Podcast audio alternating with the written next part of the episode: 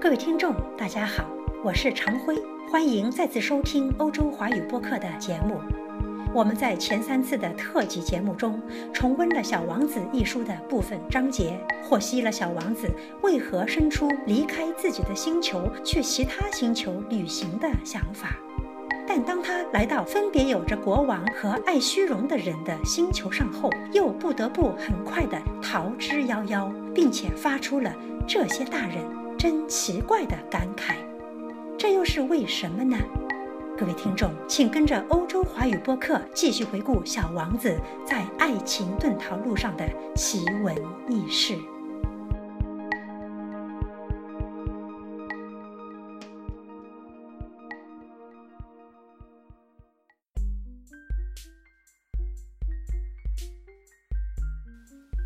在附近的宇宙中。还有三二五、三二六、三二七、三二八、三二九、三三零等几颗小行星，他就开始访问这几颗星球，想在那儿找点事儿干，并且学习学习。第一颗星球上住着一个国王，国王穿着用紫红色和白底黑花的毛皮做成的大礼服，坐在一个很简单。却又十分威严的宝座上。当他看见小王子时，就喊了起来：“哈，来了一个臣民！”小王子思量着，他从来也没有见过我，怎么会认识我呢？他哪里知道，在那些国王的眼里，世界是非常简单的，所有的人都是臣民。国王十分骄傲。因为他终于成了某个人的国王，他对小王子说道：“靠近些，靠近些，让我好好的看看你。”小王子看看四周，想找个地方坐下来，可是整个星球被国王华丽的白底黑花皮袍占满了，他只好站在那儿。但是因为疲倦了，他打起哈欠来。国王对他说。在一个国王面前打哈欠，那是违反礼节的。我禁止你打哈欠。小王子羞愧地说：“我实在忍不住，我长途跋涉来到这儿，还没有睡觉呢。”国王说：“那好吧，我命令你打哈欠。好些年了，我都没有看到过任何人打哈欠。对我来说，打哈欠倒是新奇的事。来吧。”再打个哈欠，这是命令。这倒叫我有些紧张，我打不出哈欠来了。小王子红着脸说：“嗯，嗯。”国王回答道：“那么我命令你忽而打哈欠，忽而……”他嘟嘟囔囔，显出有些恼怒，因为国王所要求的主要是保持他的威严，受到尊敬，他不能容忍不听他的命令。他是一位绝对的君主，可是他却很善良。他下的命令都是有理智的。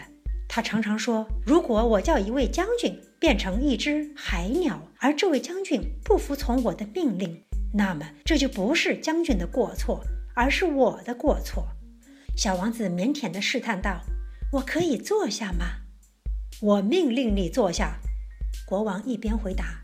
一边庄重地把他那白底黑花皮袍的大镜挪动了一下。可是小王子感到很奇怪：这么小的行星，国王他要对什么进行统治呢？他对国王说：“陛下，请原谅，我想问您。”国王急忙抢着说道：“我命令你问我，陛下，您统治什么呢？”国王非常简单明了地说。我统治一切，一切。国王轻轻地用手指着他的行星和其他的行星，以及所有的星星。小王子说：“统治这一切，统治这一切。原来他不仅是一个绝对的君主，而且是整个宇宙的君主。那么，星星都服从您吗？那当然。”国王对他说：“他们立即就得服从。”我是不允许无纪律的，这样的权利使小王子惊叹不已。如果掌握了这样的权利，那么他一天就不只是看到四十三次日落，而可以看到七十二次，甚至一百次，或是二百次日落，也不必挪动椅子了。由于他想起了他那被遗弃的小星球，心里有些难过。他大胆地向国王提出了一个请求：“我想看日落，请求您啊，命令太阳落山吧。”国王说道：“如果我命令一个将军像一只蝴蝶那样从这朵花飞到那朵花，或者命令他写作一个悲剧剧本，或者变成一只海鸟，而如果这位将军接到命令不执行的话，那么是他不对，还是我不对呢？那当然是您的不对。”小王子肯定地回答：“一点儿也不错。”国王接着说：“向每个人提出的要求，应该是他们所能做到的。”权威首先应该建立在理性的基础上。如果命令你的老百姓去投海，他们非起来革命不可。我的命令是合理的，所以我有权要别人服从。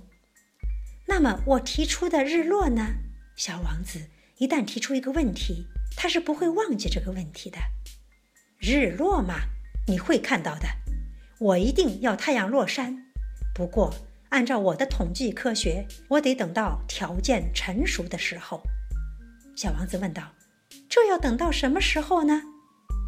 国王在回答之前，首先翻阅了一本厚厚的日历，嘴里慢慢的说道：“嗯，嗯，日落大约，大约在今晚七点四十分的时候，你将看到我的命令一定会被服从的。”小王子又打起哈欠来了，他遗憾没有看到日落，他有点厌烦了。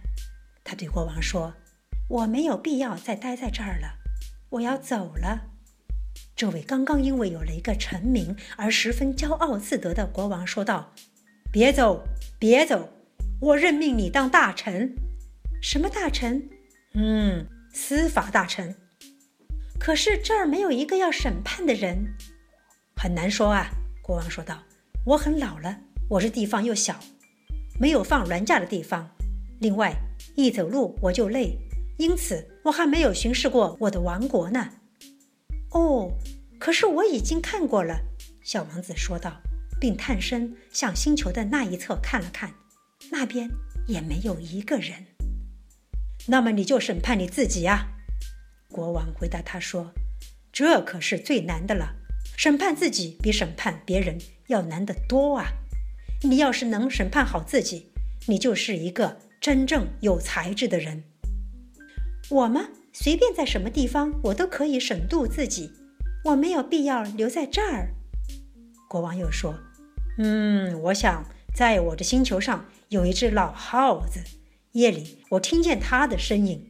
你可以审判他，不时地判处他死刑。”他的生命取决于你的判决，可是你要有节制地使用这只耗子，每次判刑后都要赦免他，因为只有这一只耗子。可是我不愿判死刑，我想我还是应该走了。”小王子回答道。“不行。”国王说。小王子准备完毕之后，不想使老君主难过，说道。如果国王陛下想要不折不扣地得到服从，你可以给我下一个合理的命令，比如说，你可以命令我一分钟之内必须离开。我认为这个条件是成熟的。国王什么也没有回答。起初，小王子有些犹豫不决，然后叹了口气，就离开了。我派你当我的大使。国王匆忙地喊道：“国王显出非常有权威的样子。”小王子在旅途中自言自语地说：“这些大人真奇怪。”第二个行星上住着一个爱虚荣的人。哦哟，一个崇拜我的人来拜访了。这个爱虚荣的人一见到小王子，老远就叫了起来。在那些爱虚荣的人眼里，别人都成了他们的崇拜者。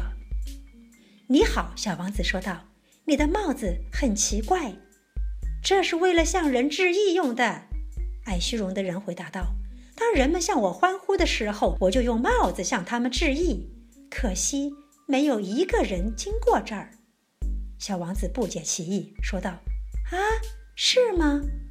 爱虚荣的人向小王子建议道：“你用一只手去拍另一只手。”小王子就拍起巴掌来。这位爱虚荣者就谦逊地举起帽子向小王子致意。小王子心想：“这比访问那位国王有趣。”于是他又拍起巴掌来。爱虚荣者又举起帽子向他致意。小王子这样做了五分钟之后。他对这种单调的把戏有些厌倦了，便说：“要想叫你的帽子掉下来，该怎么做呢？”可这回爱虚荣者听不进他的话，因为凡是爱虚荣的人只听得进赞美的话。他问小王子道：“你真的钦佩我吗？钦佩是什么意思？钦佩嘛。”就是承认我是星球上最美的人，服饰最好的人，最富有的人，最聪明的人。可您是您星球上唯一的人啊！让我高兴吧，请你还是来钦佩我吧。小王子轻轻地耸了耸肩膀，说道：“我钦佩您，可是这有什么能让您这样感兴趣的？”于是，小王子就走开了。小王子在路上自言自语地说了一句：“这些大人肯定是十分古怪的。”